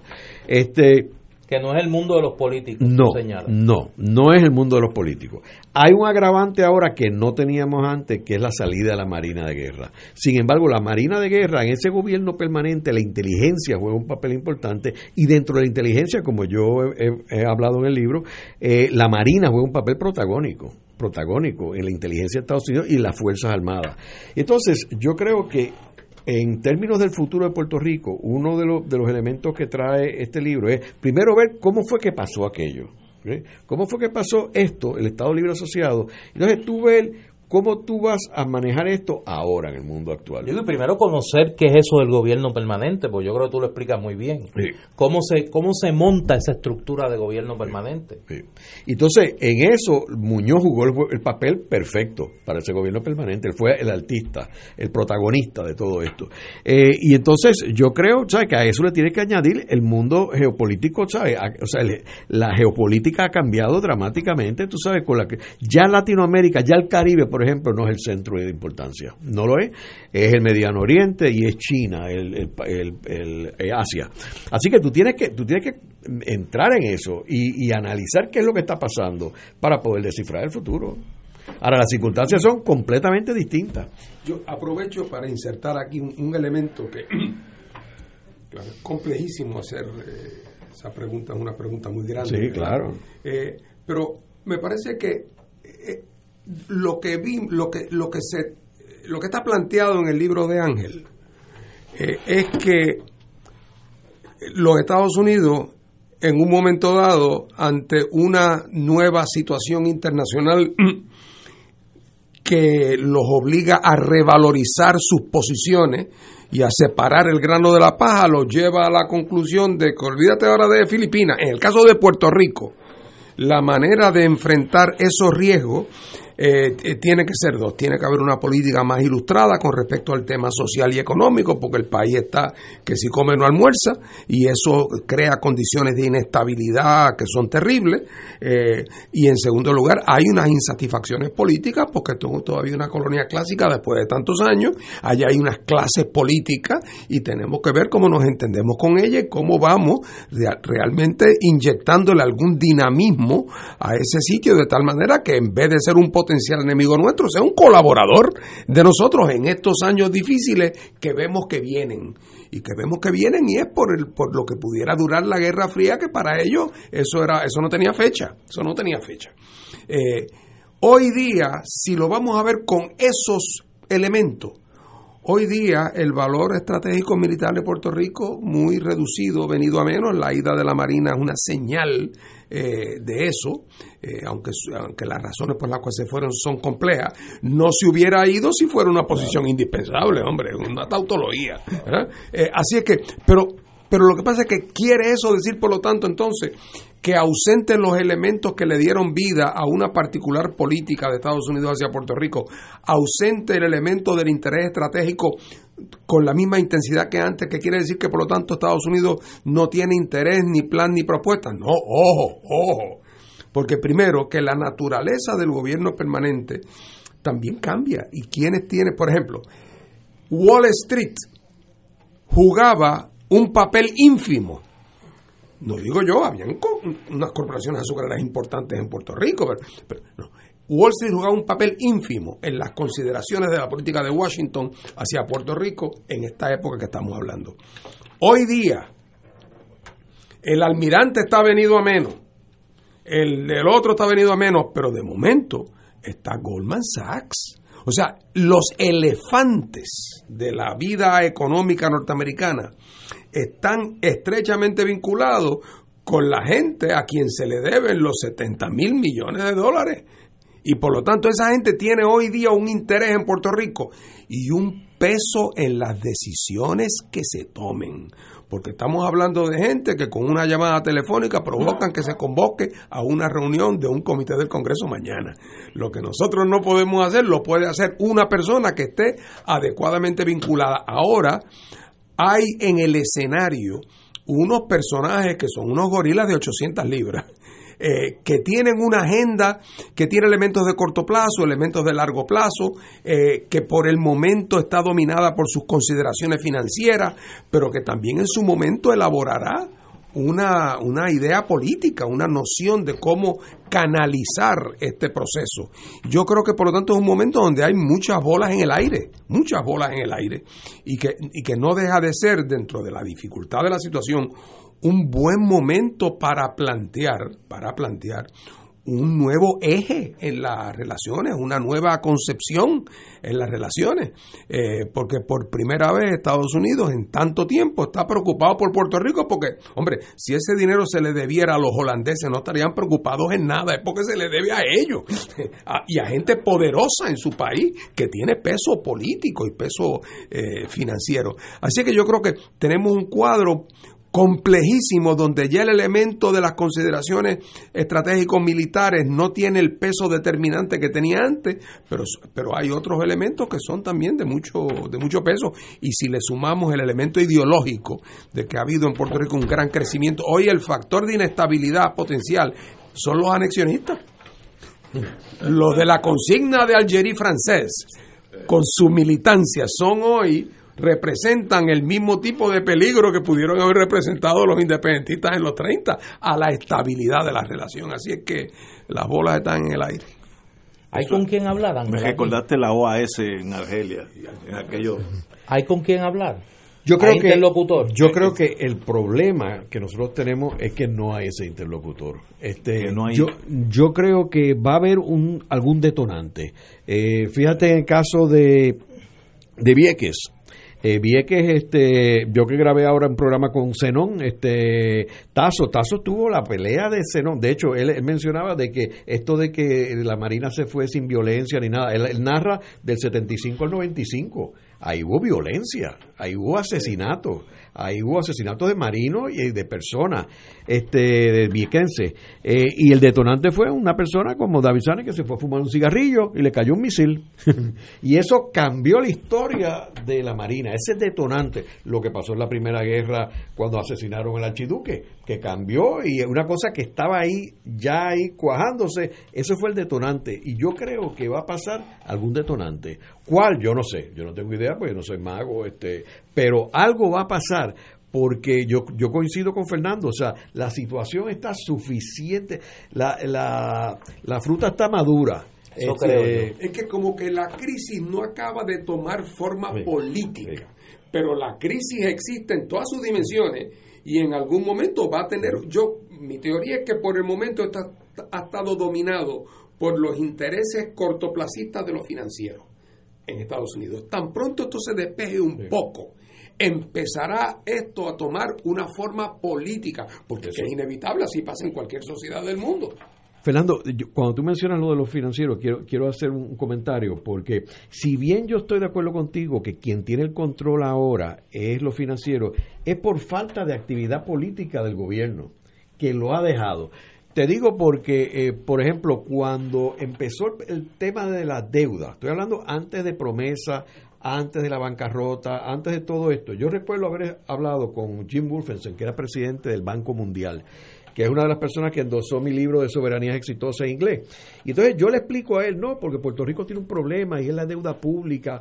Y él me dijo, ¿y de cuánto estamos hablando, Ángel? Yo le dije, 72 mil millones, etcétera. Me dijo, pues eso no es un problema. Me dijo, pero si esto el Estados Unidos lo resuelve mañana, mañana. O sea, él, él no entendía cuál es el problema y entonces eso fue lo que me dio a mí no te hablo del Brady Plan, no te hablo del Brady Plan, claro. Eh, ellos con México lo ayudaron, o sea, esto en realidad, si ellos quieren resolver esto, por eso es que te dije lo de la Marina, si la Marina hubiera estado en Puerto Rico, esto se resuelve, le dan right off a las compañías. Esto ahora lo que pasa es que ahora que la gente se olvida que la mayoría de los que tienen la deuda pública de Puerto Rico son los, los fondos buitres que compraron esto, o sea, el que creyó en Puerto Rico ya vendió su deuda este, a un descuento. Y a ellos no les interesa resolver. No, no ellos es. Entonces, ¿qué pasa? Tienen una batería de abogados. No hay un bufete de Nueva York grande ah, que no esté guisando con Puerto Rico. Puerto Rico es el principal cliente de los bufetes de Estados Unidos. están los bufetes más poderosos de Estados Unidos. Eso es así. Entonces, ellos no quieren, no quieren llegar a un acuerdo porque, oye, están facturando,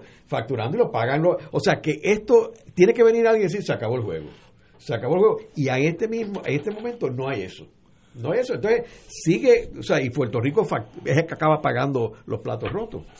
¿Y, ¿Y dónde tú nos ves en el futuro? Si podríamos brincarnos 10 años, ¿por dónde estaría Puerto Rico? Mirando para, para adelante 10 años. Pues mira, tiene, tiene que pasar esto, lo del detonante y el interlocutor. De lo contrario, nos quedamos como estamos, ¿ok? Desgraciadamente. porque, porque, porque es obvio, es obvio que la estadidad no tiene ninguna posibilidad, Ignacio. Yo sé que tú eres estadista. Eh, si, es más, yo te diría lo siguiente: si Estados Unidos quisiera que Puerto Rico fuera Estado, ya sería Estado. Ya sería Estado. y gana la colonia por inercia. Eso. Entonces, la colonia, pues, si la percepción que estamos hablando en el libro, eso no existe, eso se evaporó.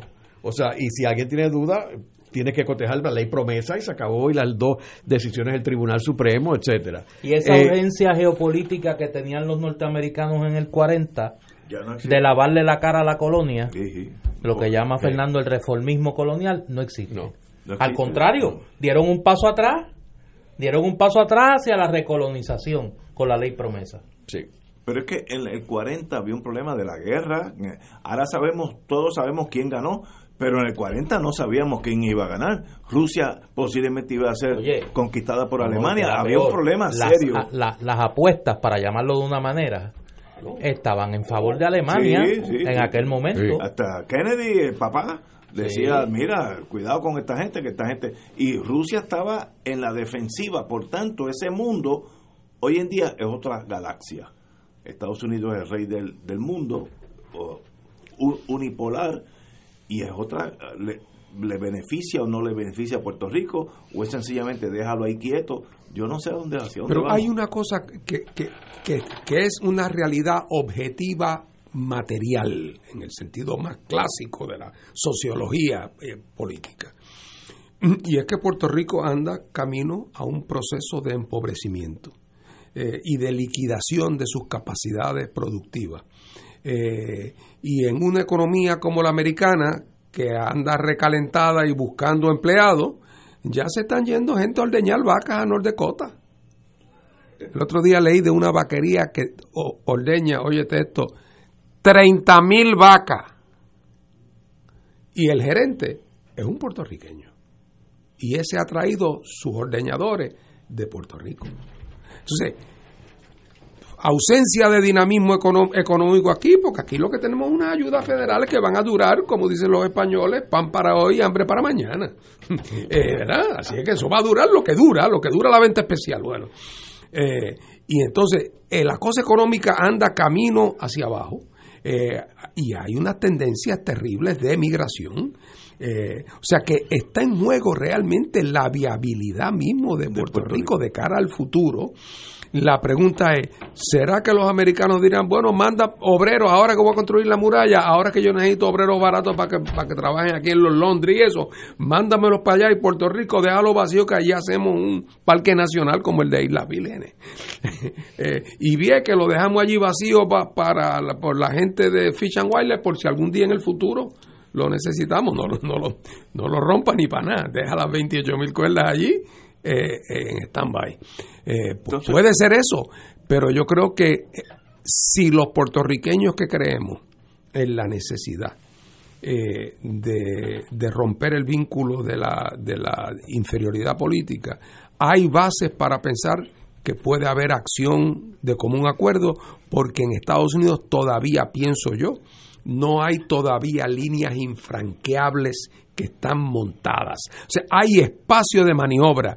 Lo que hay que ver es si somos capaces de promover una iniciativa. Mi pregunta es, y fue, y la contestación de ustedes dos son deprimentes para mí. no, Bueno, sin tú ese lo que pasa es que eres un optimista, tú estás preguntando de acá a 10 años, de acá a 10 años, ¿dónde, tú- dónde que tú piensas estar? Pero ese detonante, ¿qué podría ser? Tú dices, si no hay un detonante, ¿qué es? Eh, David Sane de Vieque en Puerto Rico, algo que jamaquee el palo. Algo, algo que jamaque el palo. Obviamente la bancarrota pudo haber sido eh, no y no lo fue. María pudo haber sido y no lo fue. Eh, la elección de este gobierno sin ninguna capacidad para gobernar Puerto Rico pudo haber sido y tampoco lo fue. Eh, o sea que eh, yo no soy mago, este, o sea que no te puedo decir, pero yo creo que va a venir un detonante porque esto no se va, no se puede quedar así para siempre, Ignacio, no, no, se puede quedar. es que es Lo que pasa es que si no hay ese detonante nos vamos a quedar como estamos y va a haber menos puertorriqueños aquí. Yo coincido con Fernando, no hay duda de eso. ¿ok? Y entonces lo más triste es que estamos, este eh, destruyendo nuestras instituciones. Por ejemplo, lo de la Universidad de Puerto Rico es imperdonable. Eh, las otras instituciones, como por ejemplo el mismo Colegio de Abogados, el mismo Ateneo puertorriqueño, o sea, todo el está colapso- colapsando. El colapso, colapsando. De un país, el colapso de un país en todo su, toda su faceta. La Ay. culminación del Estado Libre Asociado. Señores, compañero Ángel Collado Schwartz, Ángel, gracias. Privilegio tenerte aquí con nosotros. El este libro se llama- Truman y Puerto Rico. Truman y Puerto Rico, el origen de un proyecto de descolonizador fallido. El autor Ángel Collado Schwartz se consigue. Casa Norberto en Plaza Las Américas, Librería Norberto González en Río Piedra, Librería Laberinto en el Viejo San Juan, Librería El Candil en Ponce y a los y las que están fuera de Puerto Rico, libro 787, que ya lo tiene. Privilegio tenerte aquí, como siempre, Ángel, un privilegio que estés con nosotros en Fuego Cruzado. Muchas gracias. Te lo agradecemos mucho. Señores, hasta mañana, amigos.